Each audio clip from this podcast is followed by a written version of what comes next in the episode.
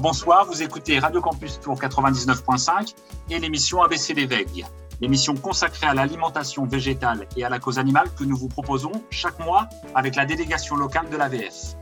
L'émission est diffusée le quatrième lundi de chaque mois et réécoutable en podcast à volonté sur le site de la radio radiocampustour.com. Alors je présente ce soir l'émission avec Elisabeth. Elisabeth, bonsoir. Bonsoir. Alors euh, Nati, euh, qui présente l'émission euh, habituellement avec nous, est absente ce soir, donc on lui fait quand même un petit coucou. coucou. Voilà, et puis on la, on la remercie pour l'aide pour, pour la préparation de l'émission de ce soir. Alors au programme de cette émission du mois de novembre, dans la première partie de l'émission, nous recevons Marie-Claude Marcelier, qui est chercheuse au Muséum national d'histoire naturelle et qui étudie l'évolution génétique des humains et autres animaux. C'est pour un travail de linguistique que nous la recevons ce soir. Elle a publié l'année dernière aux éditions PUF Le mépris des bêtes, un lexique de la ségrégation animale. Exploration passionnante de la violence symbolique très souvent contenue dans notre langage quotidien quand nous parlons des autres animaux. Dans la deuxième partie de l'émission, nous recevons Georges, qui tient à Tours le restaurant Taina, qui est situé place des Halles et qui est actuellement, si je ne me trompe pas, Elisabeth, tu me corrigeras euh, si je fais erreur, le seul restaurant 100% végétalien sur Tours. Alors, il viendra nous présenter son restaurant et nous expliquer ce qui l'a conduit à s'orienter vers une os strictement végétale. Alors, comme elle n'avait pas pu le faire lors de l'émission précédente, Elisabeth nous parlera de deux bandes dessinées L'être des animaux à ceux qui les prennent pour des bêtes de Frédéric Brémaud et Giovanni Regano et Extinction, le crépuscule des espèces de Jean-Baptiste de Panafieux et Alexandre Franc. Elle nous montrera aussi. Euh, ah non, j'allais parler de la recette, mais c'est vrai que tu, euh, tu es forfait pour la recette ce mois-ci. mois prochain. Ça, sera pour le mois prochain. Oui, pour les fêtes de fin d'année, Elisabeth. Voilà. Alors, c'est parti pour ce 15e numéro d'ABC l'éveil.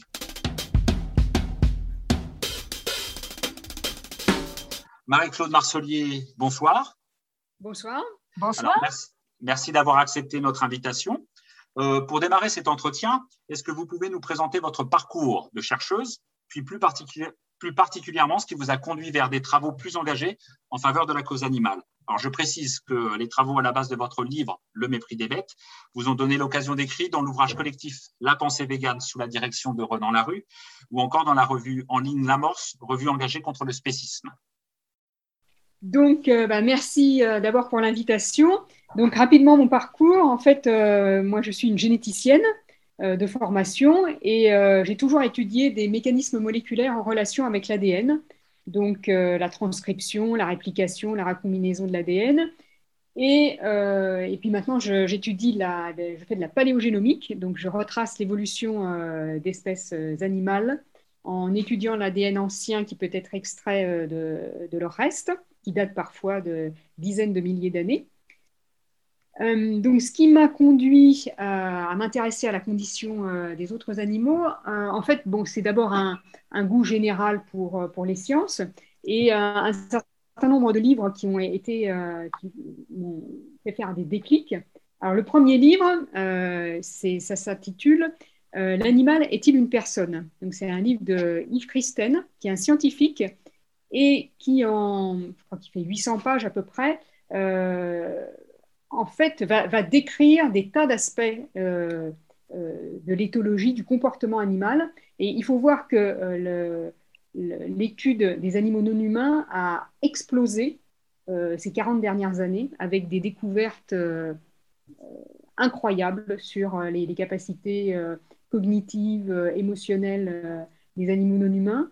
Et euh, Yves Christen euh, décrit ça vraiment de manière extrêmement claire. Et pour une scientifique comme moi, en plus, il y a peut-être un millier de références euh, avec des sources primaires, donc vraiment les, journaux qui, relatent les découvertes.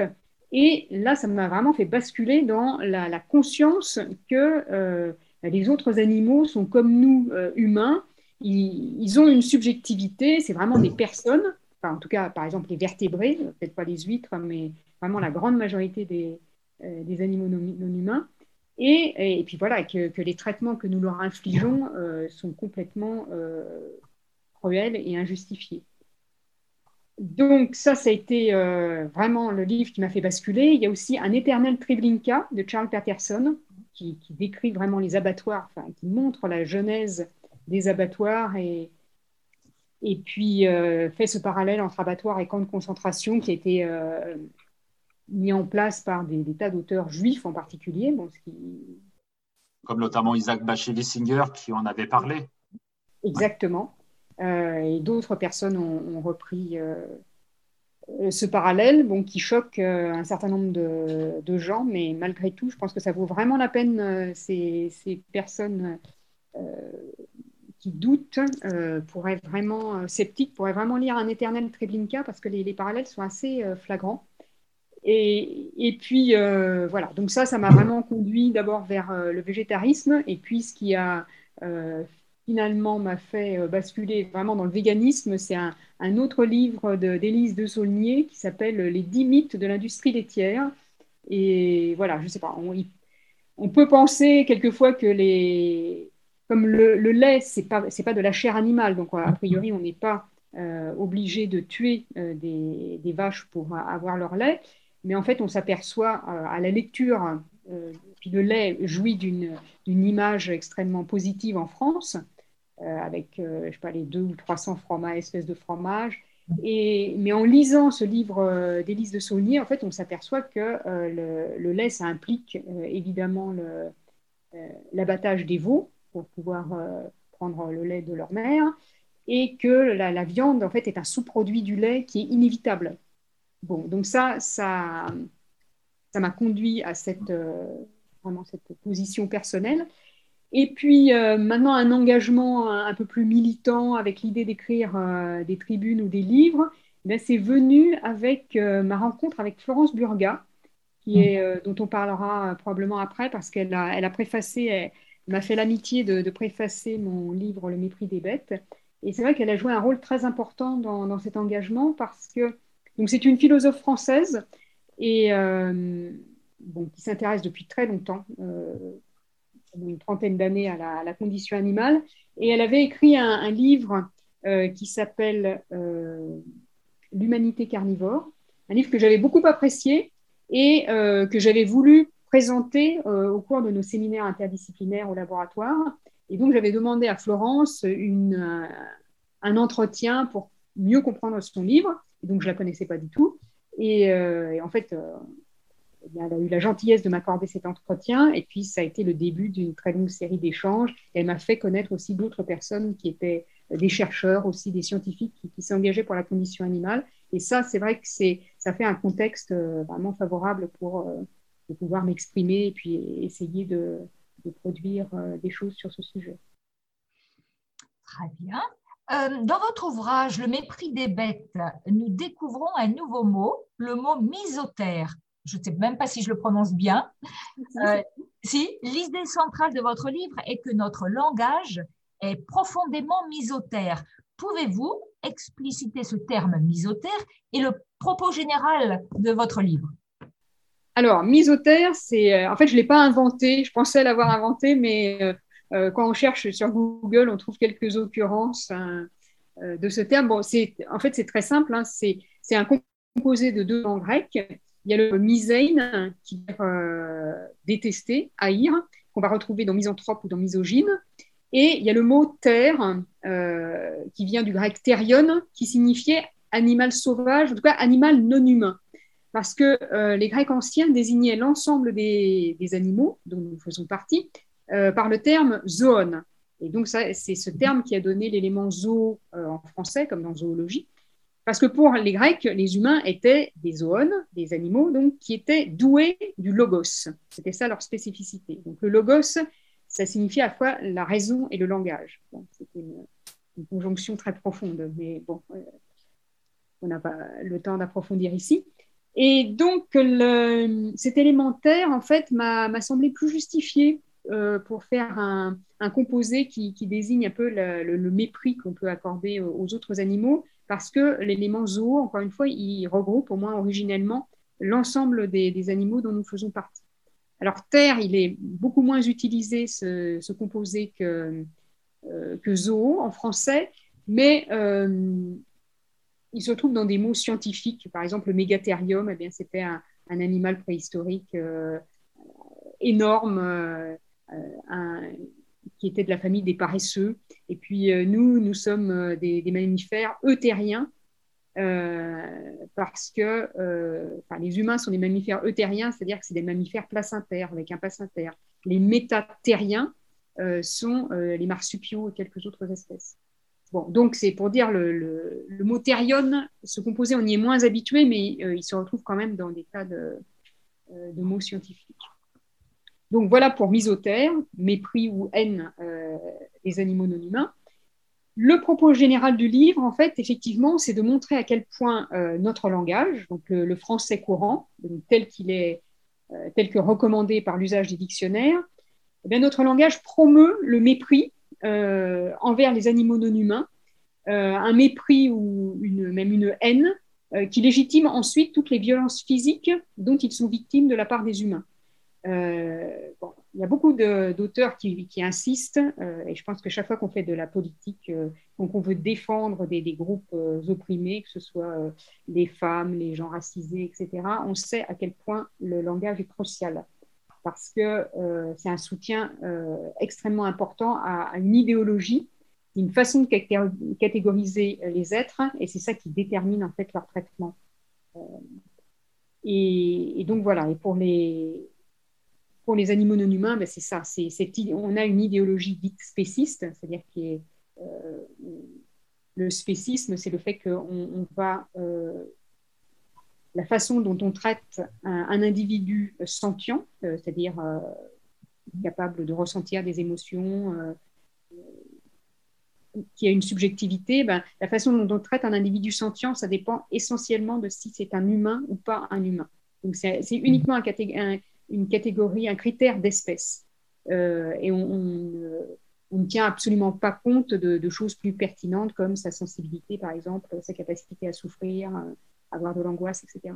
Donc, euh, notre euh, société spéciste, en fait, elle repose sur une idéologie, et cette idéologie, elle est euh, perpétuée en permanence par le langage qu'on utilise, parce qu'on a un langage qui est avec des tas d'expressions profondément dévalorisantes pour les autres animaux, et c'est aussi ce langage qui établit une ségrégation très nette entre les humains d'un côté et les autres animaux. Et du coup, est-ce que, vous pouvez nous donner par exemple des, exemples euh, d'expressions ou de, euh, de mots dans notre langue justement qui, euh, qui véhiculent une dévalorisation des animaux? Pour, donner un peu des exemples aux auditeurs qui puissent un peu percevoir. Oui, bien sûr. donc bah, déjà, les termes par lesquels on désigne les animaux non humains, c'est-à-dire animal, qui est pris là dans, un sens euh, qui n'est pas scientifique. Euh, et puis le terme bête, ces termes sont en eux-mêmes des insultes. Et, euh, et, de la même manière, quand on, quand on regarde les synonymes de, de la quintessence des animaux non humains, c'est-à-dire l'animalité ou la bestialité, eh bien, les synonymes sont extrêmement péjoratifs, extrêmement négatifs. Euh, c'est l'abrutissement, la bassesse, la grossièreté, la férocité, la cruauté, la brutalité, la dépravation morale. Et tout ça, ben, ça sert de faire valoir aux humains parce que l'humanité, ben, c'est un, synonyme de bonté, de bienveillance, de compassion, de douceur, etc. Et, donc, c'est comme si, c'est vraiment comme si les humains ont besoin d'un double négatif pour, se faire valoir. Et, ce double négatif, eh ben, il le trouve chez, chez les animaux non humains. Donc ça, c'est voilà, pour dire à quel point, à un niveau général, euh, les animaux non humains sont, euh, leur désignation même est, péjorative. Et puis, euh, ben, on a cette dévalorisation, cette négativité à un niveau général qui se retrouve aussi dans des expressions qui s'attachent spécifiquement à certaines espèces animales. Et globalement, euh, à part quelques exceptions comme euh, le lion avec son prétendu courage, euh, le rossignol pour son chant, l'hermine pour sa, la, blancheur de sa fourrure, ben, à, peu près, toutes les espèces animales peuvent, faire l'objet d'expressions dévalorisantes. les, ânes sont des, synonymes de bêtises. les oiseaux sont largement euh, mis à contribution par exemple, ben, une bécasse, c'est une femme qui est sotte et crédule. une dinde est une femme stupide et gauche. Donc, je crois qu'on va reparler plus tard des dindes. bon, alors, pareil, on parle d'une cervelle de moineau, d'une mémoire de poisson rouge, de perroquet, perruche, faire la politique de l'autruche, etc. Donc, en fait, il y a vraiment beaucoup de termes, d'expressions extrêmement péjoratives, non seulement pour, euh, pour euh, insister sur l'aspect stupide euh, des animaux non humains, mais aussi sur leur aspect malfaisant. voilà, quand on traite quelqu'un de, chacal ou de vautour, on dit que c'est une peau de vache, qu'il a une langue de vipère. et puis le cochon, évidemment, est un, est un synonyme d'obscénité, voilà, avec même les, des hashtags comme balance ton porc pour, pour dénoncer des agressions sexuelles qui n'a pas été quand même euh, extrêmement. Euh, Mais est-ce que ces expressions ont toujours existé ou, ou, c'est devenu de plus en plus courant dans notre euh, civilisation Est-ce que vous savez si auparavant il y a déjà eu des, enfin il y avait déjà des, des présentations comme ça avec les animaux? Je pense parce que en latin, euh, c'est clair que euh, la, bêtise de l'âne, ça remonte au latin. D'accord. Par exemple. Et, mais bon, on, dérive une très large partie de notre culture euh, de, de la culture latine. Donc on a hérité de je, le, le, terme pourceau d'épicure, c'était pour, pour dénoncer les épicuriens. Enfin, je, je suis à peu près, enfin, c'est sûr que je ne sais pas si on avait exactement les mêmes, je sais pas si il y avait l'équivalent d'une peau de vache euh, en latin. Mais en tout cas, euh, les animaux non humains étaient déjà dévalorisés. Euh, et pour, le, pour les ânes, par exemple, et, et les cochons, c'est une, évidence qu'ils avaient déjà. Enfin, on a hérité de, des fantasmes d'obscénité ou de stupidité des Romains. Ok, merci.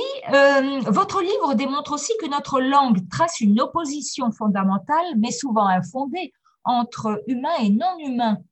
Pouvez-vous nous expliquer par quel procédé cette opposition est posée par notre langue? Alors, euh, bon, déjà, le dispositif de, ségrégation le plus apparent, ben, on, en a parlé, c'est le, fait d'avoir de, des termes qui vont désigner en bloc euh, tous les animaux non humains. Donc, encore une fois, beaucoup d'auteurs ont insisté sur le fait que c'était une aberration euh, de, regrouper des huîtres avec des gorilles ou des éléphants ou des souris parce que ce n'est pas du tout les mêmes les mêmes sensibilités, les mêmes possibilités d'interaction avec, euh, avec les humains. Bon. Et donc, euh, bah, ces termes, c'est donc le terme bête, et donc l'acception courante d'animal, euh, au sens d'animal non humain. Et ces termes, en fait, sont assez d'apparence assez fallacieuse parce que ce sont des termes simples. Ce ne sont pas des périphrases comme animal non humain. On voit bien qu'il s'agit d'une construction euh, et le fait que ce soit des termes simples, eh bien, ça leur confère euh, une espèce de euh, une forme d'évidence. donc, ce qui, est, trompeur, en fait, ces, ces termes des catégories qui sont absolument pas évidentes et absolument pas scientifiques. Parce que les catégories scientifiques, eh bien, elles sont définies positivement. C'est-à-dire qu'on au moyen, on, va énoncer un certain nombre de caractères qui sont euh, spécifiques, qui sont partagés par les membres d'une catégorie donnée. On ne peut pas définir de catégorie négative. Euh, ce, qui, est le cas pour, euh, pour les autres animaux. On va dire les autres animaux, les animaux n'ont pas de langage articulé. Mais, si vous voulez, les, nuages non plus, les chaises non plus. Donc, on ne peut pas définir des catégories scientifiquement à, partir de, termes d'exclusion. Et, de fait, il n'existe aucun euh, caractère positif qui soit partagé par tous les animaux non humains et qui leur soit spécifique, c'est-à-dire qui soit absent chez les humains. Ce qui est normal puisqu'on est très proche évidemment de, des autres primates. Euh, donc euh, entre nous et les autres primates, il y a infiniment plus de, de ressemblances qu'entre bah, les primates ou des mollusques ou des annélides par exemple.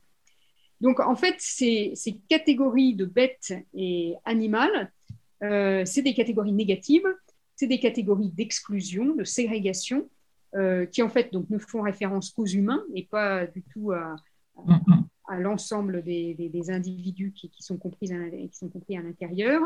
Et ça ne remplit finalement qu'une une fonction stratégique de d'opposition entre les humains d'un côté et les non-humains de l'autre. Sauf que ça ne dit pas que euh, quand on dit non-humain, euh, on sent que c'est une catégorie d'exclusion. Quand on dit animal, eh bien, on, ne sent pas. C'est plus, euh, plus pernicieux. Donc ça, c'est cette catégorisation, c'est vraiment c'est la césure, c'est le schisme. Parmi les êtres sentients, il y a les humains, nous et les autres qu'on met dans un grand sac. Et puis, après, il faut voir que notre vocabulaire contient beaucoup de termes qui, désignent, euh, désignant des individus qui sont strictement réservés aux humains. Euh, par exemple, un animal non humain n'est pas une personne, d'après les dictionnaires. On ne peut pas le désigner par le terme quelqu'un. Euh, donc, on a une restriction arbitraire qui, en fait, va priver les animaux non humains de caractéristiques positives qui sont euh, fortement associées à personne ou à quelqu'un, des caractéristiques telles que voilà l'individualité, la personnalité, et donc pour nous la possibilité de, relations euh, affectives, euh, la notion d'intelligence, etc. Donc, il y a, même le terme victime, normalement, d'après les dictionnaires, ne peut pas être utilisé pour, n'est pas utilisé pour les non-humains. C'est, les, non-humains ne peuvent pas subir de, préjudice. Les préjudices, c'est soit pour des personnes, soit pour des choses. Comme la dignité, c'est comme les, soit pour des mm-hmm. personnes, soit pour des choses. Mais les animaux, en fait, sont non-humains, sont dans une espèce de, flou euh, d'entre-deux qui. Euh, voilà, on sait bien que ce ne sont pas des choses, mais on les met dans une catégorie, euh, on les exclut complètement de notre société. Donc, pour euh, un, dernier exemple de, cette ségrégation lexicale euh, en français, eh bien, c'est l'utilisation de termes différents pour désigner des parties du corps ou des actions qui sont plutôt ah semblables, euh, pourtant semblables à, ceux des humains. donc, par exemple, le mot bouche ne peut s'appliquer qu'à la cavité buccale de certains animaux. donc, on peut parler, on peut pas parler de la bouche d'un cochon ou d'une souris. Euh, alors, on peut parler de la jambe d'un cheval, mais on ne peut pas parler de la jambe d'une vache. Euh, alors, le cas le plus significatif, évidemment, c'est euh, le visage ou la figure. Et là, ça, c'est strictement réservé aux humains. Hein, c'est marqué dans les dictionnaires. le visage, c'est la partie antérieure de la tête d'un humain. Et, les animaux, chez nous, n'ont pas de visage. Ce qui n'est pas le cas en anglais, où on va utiliser le terme face à la fois pour les, les humains et les autres animaux. Donc, on a cette spécificité euh, spéciste euh, du français. Bon, et puis on a d'autres termes, évidemment. Euh, on peut, les, mammifères non humaines sont gravides ou pleines et mettent bas des petits, tandis que seules les, femmes peuvent être enceintes et accoucher de bébés au terme d'une grossesse. Et puis, si, si des, des, auditeurs voulaient en savoir plus, il y a aussi votre livre dans lequel tout est expliqué. Hein. Du, coup, j'avais une question parce que la, la, remarque sur le, les différences, par exemple, entre le français et l'anglais, euh, alors je ne sais pas si vous y étiez penché ou si certains s'y sont penchés sur, euh, imaginez, est-ce qu'il n'y a pas des langues qui seraient euh, qui imposeraient moins le mépris des bêtes, c'est-à-dire peut-être des langues où on aurait peut-être plus de respect, où on, aurait des représentations différentes des autres animaux et voir si ce serait corrélé à des traitements moins défavorables. Exactement. C'est des bonnes questions. honnêtement, je n'ai pas creusé ça. Euh, je, faisais juste cette, euh, je me faisais juste cette réflexion euh, sur le champ. Le, visage est clairement une caractéristique. Bon, voilà, je ne sais pas, je ne connais pas forcément beaucoup de langues. En espagnol, la cara, j'ai l'impression que c'est aussi plutôt pour les, les, humains. Bon, mais ça, ça vaut la peine. Ça serait une, une, une, piste d'études ultérieure. Absolument. Alors, euh, plus loin dans votre livre, euh, vous évoquez les processus d'euphémisation et de déni. Alors, je vous laisserai expliquer aux auditeurs euh, ce qu'est euphémisation et déni. Donc, ces processus d'euphémisation et de déni qui sont à l'œuvre dans notre langage quand nous évoquons l'élevage et l'abattage, qui sont pourtant le théâtre d'une violence, comme vous l'avez évoqué tout à l'heure, réelle et de grande ampleur. Est-ce que vous pouvez nous en parler un petit peu? Oui, donc euh, l'euphémisation, bah, c'est le, fait d'utiliser, alors euphémisation, donc e, ça veut dire bien, et femme, c'est le, fait de, prononcer, d'émettre. Donc en fait, c'est des mots, des mots doux, enfin, c'est des mots qui adoucissent une, réalité. Euh, donc, euh, voilà, par exemple, les Grecs vont dire, on euphémise quand on parle des érinies, qui sont les déesses qui, vont, qui poursuivent les criminels, ben, elles, étaient appelées les bienfaisantes. Bon, c'est des façons, euh, bon, au lieu de dire que quelqu'un est décédé, on va dire euh, il nous a quittés. Euh, bon, voilà. Et, donc, ça, c'est une façon, l'euphémisation, les, c'est une façon bah, d'adoucir certaines réalités et, surtout, dans le cas des animaux non humains, de dissimuler euh, en fait la, violence des procédés que nous employons envers eux. Euh, donc, en particulier pour leur mise à mort, eh bien, euh, le terme mise à mort n'est pas, est pas trouvé et, on parle, par exemple, on va parler de prélèvement pour des animaux qui sont tués en milieu naturel, à la chasse. on va parler de gestion de collection pour des animaux qui sont tués dans les parcs zoologiques pour maintenir les, effectifs constants dans les populations. On parle d'euthanasie, euh, euthanasie, la bonne mort, pour la mise à mort euh, d'animaux euh, qui, sont en, pleine santé, mais dont leurs propriétaires souhaitent se débarrasser. Donc voilà, ça c'est ces processus d'adoucissement. Et puis il y a un, autre mécanisme, c'est le fait d'utiliser des termes généraux et très polysémiques, comme abattage pour désigner la mise à mort, euh, parce que euh, ben, on, abat euh, un, cheval comme on peut abattre ben, des cartes, un mur, on peut abattre un arbre, etc. ah oui, il y a aussi particulièrement, c'est vrai que ce mot qui est devenu incontournable dans, le, dans les discours de, de l'agroalimentaire, c'est la notion de bien-être animal, ah oui. qui est quand même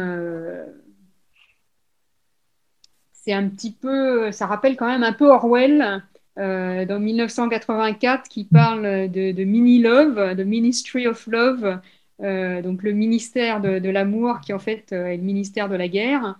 Et là, c'est vraiment quand même des mots employés à contresens et, et c'est quand même des manipulations lourdes. parce que, voilà, ça. Même si voilà, ça induit les parler du bien-être animal. Eh bien, c'est un peu comme euh, on parle de, euh, de santé publique. Eh bien, c'est des termes qui ne sont euh, légitimes que si ils concernent la, majorité de la population concernée est bien portante ou est dans un état de non-souffrance.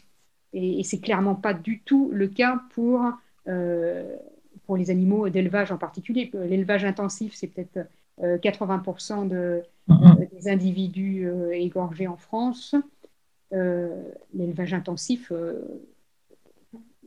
euh, le, bien-être animal est, défini par des, cinq libertés, en particulier la liberté d'expression d'un comportement normal pour les individus d'une espèce donnée. C'est clair qu'en élevage intensif, on n'a jamais cette liberté qui est, qui est garantie. Donc, c'est vraiment faire croire aux gens qui n'ont pas non plus envie de regarder très loin euh, que euh, le bien-être animal est déjà assuré. Et même les défenseurs du bien-être animal, on a l'impression qu'ils s'occupent plutôt de, euh, problèmes du même ordre de grandeur que, les massages ou les spas pour les humains, et, pas en fait de, problèmes vraiment de réduction de, de souffrance intense. Alors du coup, les, processus euh, d'animalisation des groupes humains, comme euh, la militante américaine Sunora Taylor l'évoque longuement dans son livre Brave bête paru en 2018, euh, animalisation des femmes, des personnes racisées ou encore des personnes handicapées, démontre encore la dévalorisation systématiquement associée à l'animalité. Alors Sunora Taylor, elle-même, qui est handicapée, en fait, elle évoque les propos qui lui étaient adressés quand elle était petite. Hein, on lui disait souvent qu'elle marchait comme un singe ou qu'elle mangeait comme un chien le sous-titre de son livre est euh, Animaux et handicapés. Même combat, selon elle, il faut lutter contre toutes les formes de discrimination, y compris celles touchant les animaux, pour pouvoir sortir de logiques de domination dont certains humains sont aussi les victimes. Alors, euh, qu'en pensez-vous? Moi, je suis absolument d'accord avec, cette approche. Je pense que je suis vraiment convaincue que ce sont euh, ultimement les mêmes ressorts psychologiques euh, qui, déterminent toutes ces discriminations, que ce soit le sexisme, le racisme, le spécisme.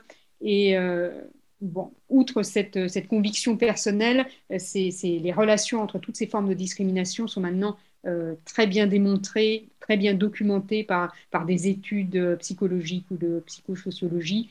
Euh, c'est clair que les personnes sexistes sont aussi plus enclines au racisme, etc. Donc tout ça est, intimement lié. Bien. dans votre livre, vous proposez des pistes d'action pour faire évoluer notre langue et nos représentations sur les animaux non humains. Est-ce que vous pouvez nous en évoquer quelques-unes? Oui, donc en fait, mon conseil général, ce serait un peu d'utiliser notre langue de façon euh, un peu rationnelle et critique. C'est-à-dire qu'il y a la majorité de, ces expressions dévalorisantes et, euh, ou ces euphémismes, etc., ce sont des poncifs, des choses que les gens utilisent sans vraiment réfléchir. Et euh, un peu de réflexion euh, nous permettrait, de, je pense, d'avancer beaucoup. Donc, euh, il y a évidemment donc ces, ces, lieux communs péjoratifs. Donc, par exemple, balance ton porc. c'est vrai que ça défend les, les, femmes, mais le fait que ça se fasse au détriment des autres animaux, c'est vraiment, vraiment dommage. donc, je pense qu'il faut éviter de ressasser aussi les euphémismes euh, ben, qui sont promus précisément par euh, des, gens qui, souhaitent légitimer l'exploitation des autres animaux. Donc, euh, plutôt que de parler d'abattage, ben, parler d'égorgement, parce que c'est vraiment ça. parler de castration, d'amputation, plutôt que, que, de soins au porcelet. Mmh. Euh, donc euh, voilà, je pense que ce serait bien aussi qu'on utilise le terme animal uniquement dans son sens scientifique de métazoaire, parce que les humains sont des animaux, et ce serait bien que euh, les hmm. personnes humaines prennent conscience de, cette, de ce caractère commun, de cette vulnérabilité partagée, de cette sensibilité partagée. ça pourrait, je pense, être un élément de réflexion important. Euh, et puis, euh, voilà, je pense qu'on peut aussi, euh, pour finir, étendre des, termes qui sont traditionnellement réservés aux humains, comme accoucher ou comme visage. Je pense qu'il n'y a, il a aucune limitation rationnelle pour ne pas les étendre à, d'autres animaux. visage en particulier. Et puis le terme de personne, quand on voit que personne, eh bien ça, ça, c'est quand même associé euh, en français avec euh, ben, des individus qui ont des processus cognitifs et émotionnels complexes euh, qui sont qu'on retrouve chez tous les vertébrés, par exemple, peut-être probablement aussi chez les insectes, mais au moins chez les vertébrés, avec des traits, vrais traits de caractère, une personnalité. Donc tous les, caractéristiques de, de, tous les vertébrés, par exemple, en font des des êtres qui sont parfaitement, à mon avis, légitimes pour recevoir ce statut euh, de, de, personne et appeler, comme certaines, euh, certains humains euh, parlent de, leur chien ou de leur chat comme de, comme des personnes. Mmh. Mais il faudrait dépasser un peu ce cadre des animaux dont on a l'habitude pour se dire, ben, les autres animaux aussi sont des personnes, pour reprendre ultimement le, le titre du livre de Yves Christen. Et maintenant que nous avons lu votre livre et que nous vous avons entendu, ce serait être à nous de communiquer autour de nous et de partager un petit peu toutes vos idées et toutes vos propositions parce que c'est vraiment très, très intéressant et, et, et, je pense que ça peut en surprendre aussi un certain nombre. Comme moi, quand j'ai lu votre livre, je me suis dit, mais bon, c'est vrai que ça m'est arrivé euh, d'utiliser des mots, mais sans vraiment m'en rendre compte. Donc, c'est très, très intéressant. Merci beaucoup. Eh bien, merci beaucoup pour cet entretien et ce livre passionnant qui s'intitule Le mépris des bêtes, un lexique de la ségrégation animale, publié chez PUF. Et pour conclure, pouvez-vous introduire la pause musicale que vous avez choisie? Oui, alors, donc, c'est un, un morceau d'une chanson assez décalée qui s'intitule Ma dinde. Et donc, en fait, pour moi, c'est une collusion parfaite du sexisme et du spécisme pour illustrer ce, problème de convergence des luttes auquel on a fait allusion. Et donc, vous allez voir, c'est quelqu'un qui s'exprime et qui, euh, qui s'adresse à sa dinde. Et donc, euh, il, s'adresse à, à cet individu comme si c'était sa petite amie, en gros. Et puis, on va découvrir progressivement que c'est une vraie dinde euh, non humaine qui, dont la peau dorée a été frottée d'huile et puis qui sera plus là pour entendre les commentaires des, gens, mais qui, qui l'apprécieront fortement. Bon, voilà. Donc, ça m'a beaucoup fait rire. Et puis, je pense que c'est une bonne illustration de. Voilà, je pense qu'il faut. Du fait, ce à quoi ça conduit d'appeler des, personnes des dindes, euh, il, faut, prendre la mesure de tout le sexisme et de tout le spécisme que convoient ces, ces expressions.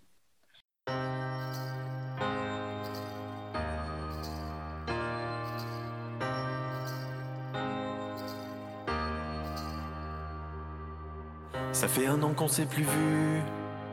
À toi je t'écris ce message. Pour toi j'ai un cadeau prévu. J'espère que tu as été sage. Tu verras beaucoup d'inconnus. Ils seront juste de passage. Avec eux ne sois pas trop cru. Il y aura des personnes de tout âge. Tu patienteras bien au chaud. Avant de faire ton entrée. De l'huile glissera sur ta peau tu auras le teint doré, ma famille t'aimera de trop, y a tellement à savourer chez toi, oh chez toi,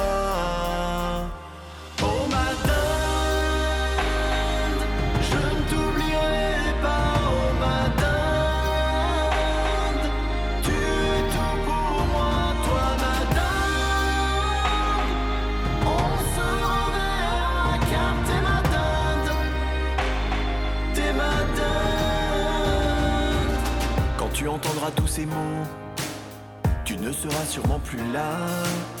Tu avais peut-être des défauts, mais c'est ce que j'aimais chez toi. Des courbes, des formes là où il faut. Y en aura jamais deux comme toi. Mon cœur a parlé, rien n'est faux. Je te garderai au fond de moi. Tu patientais sans un mot. Avant de faire ton entrée, je me souviens de ta peau tu ne faisais que briller. Ma famille t'aimait de trop. On ne pourra jamais t'oublier, non jamais. Non jamais.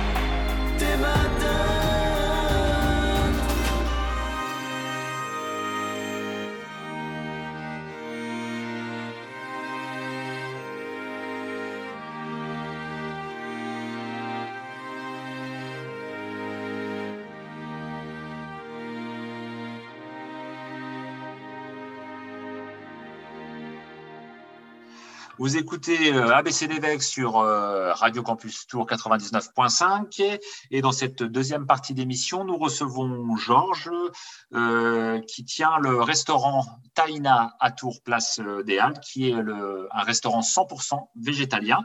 Georges, merci d'avoir accepté notre invitation. Merci à vous. Bonsoir Georges. Et bonsoir. Alors pour commencer, est-ce que vous pouvez nous raconter un peu votre parcours professionnel? Comment en êtes-vous arrivé à ouvrir le Taina eh bien, euh, Taïna, en fait, c'est pour moi, c'est une histoire de reconversion professionnelle. Désolé, je ne suis pas, euh, je ne suis pas né restaurateur, je ne suis pas, fils de restaurateur. En fait, c'est euh, c'est une reconversion professionnelle pour moi et pour toute l'équipe aujourd'hui chez Taïna, on est tous en reconvertis. et, et c'est aussi le fruit de hasard, de rencontres, comme ça peut arriver à nous tous. Avant, j'avais une vie totalement différente. En fait, j'étais dans le secteur de l'IT, euh, l'informatique, quoi, des nouvelles technologies. Et, euh, et, si vous voulez connaître mon parcours avant, bah, ma première expérience professionnelle, c'était en 1989. Donc, vous voyez, ça fait, ça fait quelques années. et, euh, c'était dans une filiale d'Alcatel. Et après neuf ans dans cette société, j'ai connu une traversée de désert dans le monde des startups euh, jusqu'à l'explosion de la bulle Internet, la fin 2000. Et c'est comme ça que je suis arrivé à Tours en 2001. En 2001, j'ai euh, j'ai pris, euh, j'ai intégré en fait un éditeur de logiciels bancaire et j'étais en charge de développer euh, donc ce logiciel bancaire dans cette petite structure qui était leader sur l'Afrique francophone à l'époque. Euh, j'y suis resté 11 ans dans cette structure et euh, deux ans après le rachat de la société par un gros poisson, euh, un éditeur parisien, concurrent, m'a proposé un job qui, que j'ai accepté. Et puis bah, ensuite, bah, je ne suis pas resté très longtemps finalement. j'ai commencé ma vie d'entrepreneur en fait en 2014-2015 où j'ai euh, monté une structure avec des copains, des consultants de Paris. Et on a, on a, on a, en fait, on a, fait, on a accompagné des startups ou des sociétés européennes vers l'Afrique. Et en parallèle, on a aussi créé une FinTech. Euh, c'est une plateforme de crowdfunding qui est spécialisée euh, sur le continent africain et on faisait intervenir des investisseurs français ou européens. Ça, c'est pour euh, ma vie avant. Mhm. Et, il y a six ans, j'avais envie vraiment de changer de vie et de calmer tout ça. Et, euh, c'est un peu le hasard des choses que je rencontre euh, un expert comptable qui me présente au propriétaire de resto où se trouve Taïna aujourd'hui. Et mon projet initial, c'était de lancer une marque en fait et déployer ça sous forme d'une chaîne ou d'une licence de marque. Hein. Et puis on est parti d'une feuille blanche comme ça, et puis on a commencé à faire des brainstorming, à, monter le concept euh, entre le graphiste, euh, une amie qui, connaissait un peu les franchises ou les marques. Et, on est parti d'une feuille blanche, et puis, puis j'ai commencé à créer une carte VG au démarrage. Et puis finalement, j'ai vu qu'il n'y avait pas de lactose pas, euh, pas d'autres produits. Donc, j'ai opté pour la solution végétale pour faire un peu la différence et pour marketer, marketer une offre inexistante, surtout à l'époque. Voilà, voilà en quelques phrases. D'accord. Et alors, le menu du restaurant, comment vous l'avez euh, Parce qu'il euh, il n'était pas complètement euh, végétal au départ, il me semble me souvenir. Il y avait encore un petit peu de, de, viande ou de poisson, ou il y avait quelque chose Ah non. Non, non, en fait... Dès le départ, ça a été végétal. Dès, dès, le démarrage, on est, parti, on est parti sur le, le végétal. D'accord. Et alors, comment composez-vous votre menu? Comment cela se passe? Comment vous choisissez les produits utilisés? Comment vous imaginez les recettes? Est-ce que vous êtes tout seul? Est-ce que vous êtes accompagné? Est-ce que vous avez un cuisinier? Enfin, on veut tout savoir. Racontez-nous tout. Alors, euh, alors c'est très simple. Pour être tout à fait transparent, comme on existe depuis quatre ans et demi déjà, euh, le menu a, changé, a évolué progressivement. Et euh, il a été enrichi par notre expérience, par les personnes qui nous ont accompagnés, et tout simplement, on a été aussi inspiré par l'évolution de, végétarisme et des offres disponibles sur le marché. Ben, n'oubliez pas quand même qu'à l'échelle de la cuisine gastro ou des fast-food ou la cuisine traditionnelle, enfin normale, le VG et le vegan, c'est quand même une nouvelle science, hein. C'est une nouvelle expertise. Ah oui. Donc, donc, nous, on a appris vraiment au fur et à mesure. Alors, pour être euh, encore plus clair, comme le projet initial étant de lancer une marque et de la commercialiser à l'origine, euh, ça, ça m'a conduit à choisir des plats simples, faciles à préparer et qui ne demandent aucune expertise euh, euh, ou savoir-faire particulier. Donc, euh, premier réflexe, c'était de passer au mode cuisine rapide. Mhm.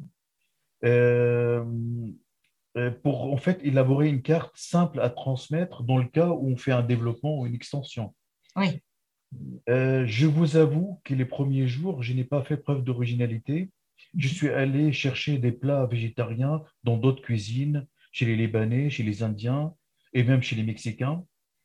Et ensuite, nous avons commencé à imaginer de nouveaux plats, mijotés ou pas, émettant des plats traditionnels comme le sambof bourguignon, comme la tartiflette, comme le chili sin carne. Et ensuite, on est allé chercher des produits sur le marché qui ont une certaine notoriété pour enrichir un peu notre offre, comme les steaks végétaux là, qui, euh, imitent le goût de la viande. Et au fur et à mesure, donc, notre carte s'est enrichie. Et, mais notre souci premier était en fait, euh, on a toujours voulu faire des grandes assiettes bien copieuses et surtout mettre en fait du goût et des saveurs dans, euh, dans l'assiette. On voulait pas en fait, on voulait se débarrasser un peu de l'image qui colle aux végétariens, vous savez, mangeurs des graines, euh, légumes, etc. Donc nous, on a voulu vraiment mettre des saveurs. Et si vous suivez un peu mon raisonnement, vous allez comprendre que notre cible est aussi les flexitariens, voire même les consommateurs de viande qui souhaitent consommer moins de viande ou moins de produits laitiers. Et ce sont la majorité de mes clients. Donc, du, coup, on, a, on, est parti sur cette stratégie-là et ça a bien marché. La, la, majorité de votre carte propose aussi des plats sans gluten. Pourquoi ce, choix? Alors, pas la majorité, je dirais une bonne partie des, plats. Euh, on a des options euh, sans gluten. Euh, alors, c'est une option qui est affichée depuis 2-3 ans seulement. On s'est rendu compte qu'il y a peu d'offres sans gluten, il y a de la demande. Et puis bon, moi, j'ai personnellement, j'ai été aussi, j'avais des personnes fortement allergiques au gluten. Et, et, donc, on a proposé, alors sans gluten, c'est pas forcément sans goût. Hein.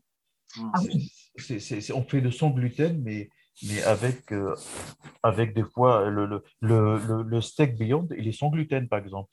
Mm. Donc, ça a du goût quand même. Mm-hmm. Euh, mais alors, par contre, ce sujet de sans gluten, il faut quand même le traiter avec beaucoup, beaucoup de vigilance, car il, existe plusieurs niveaux de, d'intolérance ou, ou d'allergie. Vous avez les gens qui souhaitent tout simplement, par confort, ne pas consommer du gluten vous avez des intolérants, vous avez des allergiques et vous avez le, euh, le, le, niveau le plus sévère, les cœliaques. Oui. Alors, les cœliaques, c'est vraiment très, très compliqué parce qu'il ne faut pas utiliser la même huile, etc. Nous, en général, c'est compliqué pour nous de servir les cœliaques, mais de temps en temps, ça nous arrive. Alors, pour en revenir à, votre restaurant, euh, il est très bien placé place des Halles, au niveau des Halles, mais vous êtes entouré par euh, d'autres restaurants qui ne sont pas forcément végés. J'en mhm. vois un juste à côté là qui est très, très, très, très, viande, on va dire. Alors, comment mhm. se passent vos relations avec les autres restaurateurs de la rue? Bah, Aujourd'hui, c'est une relation vraiment très cordiale. Hein. On fait, on fait aujourd'hui partie intégrante de l'écosystème de quartier et on s'y sent vraiment bien. Bon. Euh, au point qu'il n'y a, a, pas trop longtemps, un voisin nous a proposé de nous acheter le, local parce qu'il voulait s'agrandir. Et on a, on a dit non parce qu'en fait, on est vraiment, on connaît maintenant tout le monde. Et, euh, puis, on s'est fait un peu notre place. Euh, le coin, ça ressemble, tout le monde dit que ça ressemble à un village dans la ville. Et puis, tout le monde se connaît. Donc, on aime bien ce quartier. J'avoue que à notre arrivée, on ne nous donnait pas beaucoup de temps à vivre. et on nous a souvent moqué, euh, même aujourd'hui, euh, par certains voisins, bouchers ou d'autres. Mais bon, ça, c'est le jeu. Hein. On, on, rigole un peu avec ça. Mais ben, nous, vous savez, on est, dans l'ensemble, on est assez discret, on est très courtois et, euh, et on est ouvert d'esprit. Donc, on s'est fait accepter facilement. Et, et, et, et, puis, n'oubliez pas aujourd'hui que depuis cinq ans, euh, notre monde, le végétarisme, etc., ça s'est beaucoup développé et tout le monde en parle aujourd'hui. Donc, ça ne choque plus de, de voir euh, un restaurant végétal euh, en ville, quoi. Vous voyez ce que je veux dire? Tout à fait. Mm. Et, En et fait, Georges- on- on on n'est plus, on n'est plus perçu comme des extraterrestres, quoi. et Georges, que pensent vos clients de, votre restaurant vegan? Est-ce que vous avez des, retours globalement positifs? Euh, alors, que pensent nos clients de... En fait, nos clients, euh, les véganes, ils sont ravis, évidemment, parce que chez nous, ils ne se posent pas de questions. Ils savent qu'il y a tout ce qu'il faut pour ne pas avoir de lactose ou de la viande ou du poisson. Euh, par contre, euh, ce qui nous intéresse aussi, c'est le retour des flexitariens et des omnivores, euh, qui est quand même assez pertinent. Souvent, ils arrivent inquiets, ils sortent, ils arrivent inquiets, ils accompagnent des végétariens ou pas, ou ils essayent, ils viennent pour essayer. Et, on a beaucoup de compléments, en fait. On a assez, beaucoup de a, on fait découvrir le végétarien à des nouveaux consommateurs et, euh, et- et ils sont ravis. Dans l'ensemble, vraiment, ils sont ravis. Mais vous savez aussi, la restauration, c'est pas seulement l'assiette, le- euh, la qualité de repas, c'est aussi l'ambiance, l'accueil, la qualité des plats, etc. Donc, c'est un mixte de plein de choses. C'est un tout. Oui. Et puis, si on, si on regarde, parce que vous savez que nous, aujourd'hui, on est très regardé par les réseaux sociaux, par Google, par TripAdvisor, etc. Et on a plutôt des messages sympathiques. Et les, les messages négatifs, ils sont vraiment très rares. Donc, Oh, euh, Justement, la question que je voulais vous poser, c'était les critiques que vous auriez, mais a priori, vous n'en avez pas. Et on a, si, bien sûr, on en a de temps en temps. On a quelques, Ouais. Euh, en fait, il y a, il y a quelques temps, euh, il, y a, longtemps, je pense, on a eu des critiques sur les livraisons. C'est vrai qu'on n'était pas très bon, on n'était pas très rodé avec Uber, Deliveroo. Euh, on n'était pas. je pense qu'on n'était pas vraiment bien organisé pour les livraisons. On a eu quelques critiques, on a rectifié le tir. Euh, très souvent, on est catalogué bio parce que nous sommes végés, voilà, on doit être bio, etc.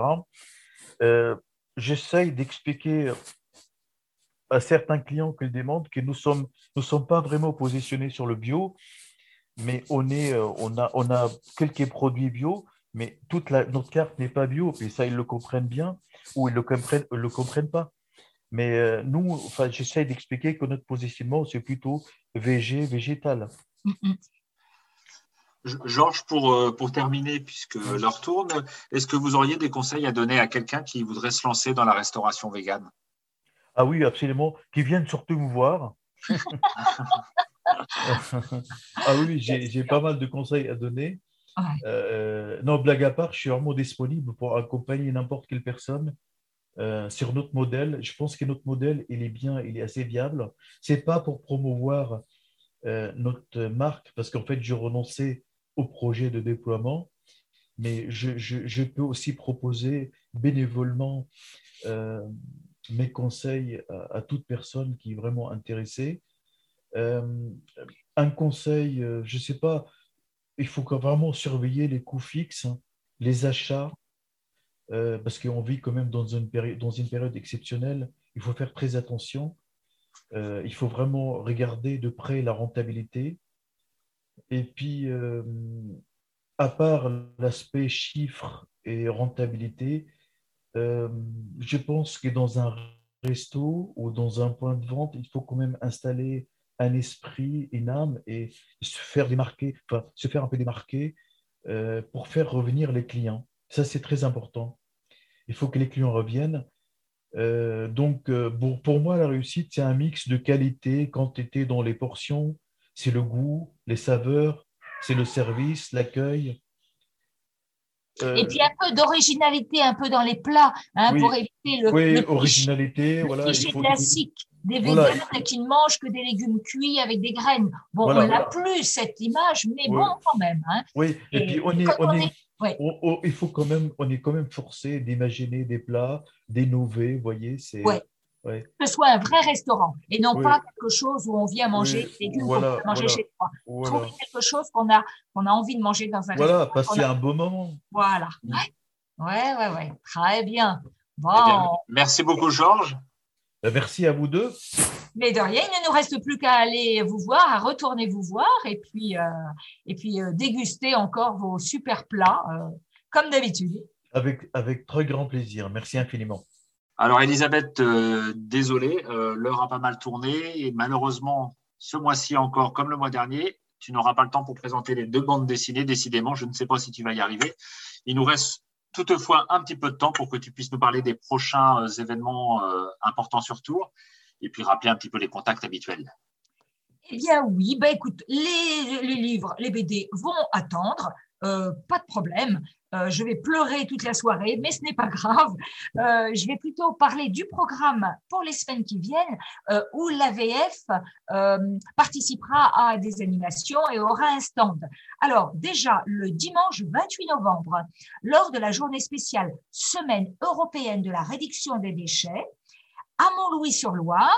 Il y a, j'allais dire, une petite association parce qu'elle s'appelle La Petite Brosse, donc j'ai toujours tendance à dire petite, euh, qui nous a conviés à avoir un stand et à faire un atelier cuisine le matin euh, sur les lentilles. Donc, les lentilles le matin, le stand toute la journée avec des dégustations. Euh, ça se passe salle Rabelais à Mont-Louis, au 1 bis rue Gabriel d'Estrée et c'est à partir de 10 heures, je crois. Alors, ce que je vous recommande, c'est d'aller voir le programme sur Internet, lapetitebrosse.wordpress.com. Parce que pour les ateliers, il y en a deux et il faut vous inscrire. Donc, allez voir sur leur site. Normalement, vous devriez tout, tout trouver. Alors, euh, ah oui, pour les ateliers, on aura en lentilles du salé, mais aussi un gâteau au chocolat avec des lentilles. Donc ça, vous, vous pourriez le découvrir, c'est absolument génial. Très, très bon. Le euh, le, deuxième rendez-vous, le 5 décembre, le dimanche 5 décembre et le lundi 13 décembre, place Anatole France, nous aurons également un stand au marché de Noël à Tours. Et c'est la première année que nous y serons, depuis un certain nombre d'années. C'est vrai que euh, il y a quelques années, euh, il y avait déjà eu euh, le stand, mais pendant un bon moment, nous n'avons pas pu y retourner. Alors, venez rencontrer l'équipe de bénévoles de Tours et échanger vos trucs et astuces culinaires en période de fête. Vous en profiterez pour jouer à notre jeu VG et facile et découvrir plein de recettes spéciales Noël. Venez vite nous retrouver et nous vous accueillerons avec grand plaisir. Et pour terminer, comme d'habitude, les liens Internet, www.végétarisme.fr, sur Facebook avf37.vg et sur Instagram avf.tour. Et je vous dis à bientôt pour euh, le mois de décembre où là, je vous proposerai une recette pour Noël. À bientôt. Et puis, on peut peut-être déjà annoncer, du coup, Elisabeth, que le mois prochain, nous recevrons Caroline du refuge Groin-Groin, qui est un refuge euh, animalier antispéciste euh, situé dans la Sarthe. Donc, euh, ABC Lévesque, c'est terminé. On remercie les auditeurs et à très bientôt. À bientôt. Au revoir.